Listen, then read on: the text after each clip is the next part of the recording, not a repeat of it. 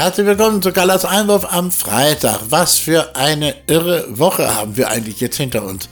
Vielleicht auch noch vor uns, wer weiß es. Gerade eben sehe ich parallel bei CNN die Festnahme von Donald Trump, womit ich schon beim heutigen Hauptthema meines Einwurfs wäre, der unter dem Motto steht, jeder Mensch hat das Recht, ein Arschloch zu sein.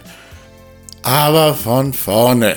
Also, ein Kuss von Spaniens Verbandspräsident Luis Rubiales, den er der Fußballerin Jennifer Hermosa bei der Siegerehrung nach dem gewonnenen WM-Finale der Spanierin auf den Mund gepresst hat, sorgt bis heute für Wirbel. Und das Ganze war nicht ein kleiner zärtlicher Kuss zwischen Freundin und Freund. Er legte seine Riesenpranken auf die Wangen wie ein Schraubstock und drückte Jennifer, die ihren Kopf gar nicht mehr bewegen konnte, an sich heran und gab ihr einen Kuss. Das Ganze ist übrigens strafbar. Das ist sexueller Übergriff, auch wenn es einige Männer nicht glauben wollen.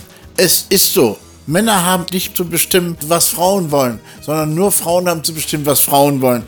Fertig, aus und Sense. Auch wenn einige der größten Arschlöcher das anders sehen. Zum Beispiel Bayern München Schmelztiegel der intellektuellen Emotionen Karl-Heinz Rummenigge.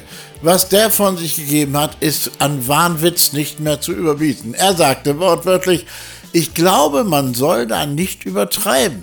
Er kenne Rubiales und so meinte er weiter, wenn man Weltmeister wird, ist man emotional. Und was er da gemacht hat, ist, sorry, mit Verlaub absolut okay. Ja, und da fällt mir das heutige Motto wieder ein. Denn was hat damals Joschka Fischer gesagt zu Richard Stücklen? Mit Verlaub, Herr Präsident, Sie sind ein Arschloch. Was für eine erstaunliche Weitsicht von Joschka Fischer. Und dann weiter. Ich kann mich erinnern, als wir letztes Mal die Champions League gewonnen haben, habe ich Männer geküsst. Nicht auf den Mund zwar, aber aus Freude. Im Fußball sei Emotionalität wichtig und man solle die Kirche im Dorf lassen, meinte Karl-Heinz Rummenigge. Und er hat also Männer vor Freude geküsst. Natürlich nicht auf den Mund. Er hat doch nicht, ein Karl-Heinz Rumme küsst doch nicht Männer auf den Mund. Um Himmels Willen. Und natürlich sprangen ihm gleich einige intellektuelle Schwergewichte zur Seite, wie Lothar Matthäus zum Beispiel. Ich zitiere ihn, das ist Emotion, das ist Liebe, Leidenschaft, Glückseligkeit. Ich habe nichts gegen solche Bilder, auch wenn es jetzt der Verbandspräsident ist. Und TV-Moderator Johannes Bekerner entkernert das ganze Problem, indem er sagt, ich glaube, dass da mehr draus gemacht worden ist, als es im Endeffekt war. Aus Versehen auf dem Mund, so ist es für mich gewesen. Sag mal, wie blöd kann man eigentlich noch sein, um so etwas als aus Versehen auf dem Mund zu bezeichnen, Kerner. Echt, hör auf. Und ein solcher versehentlicher Kuss auf den Mund könne auch bei Männern vorkommen. Ja, ist das denn die Möglichkeit? Übergrifflichkeit ableiten würde man dann allerdings wohl nicht.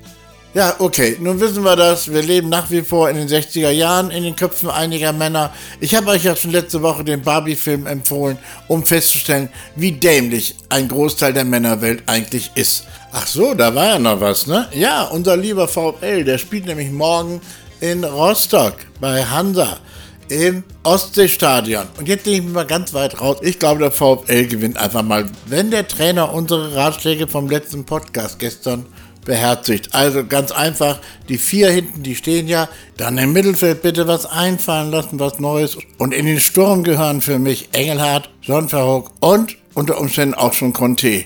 Aber das weiß Schweinsteiger besser als ich. Ich wünsche euch ein ganz tolles Wochenende und viel Freude auf der Kulturmeile am Sonntag. Vielleicht sehen wir uns da ja auch. Tschüss.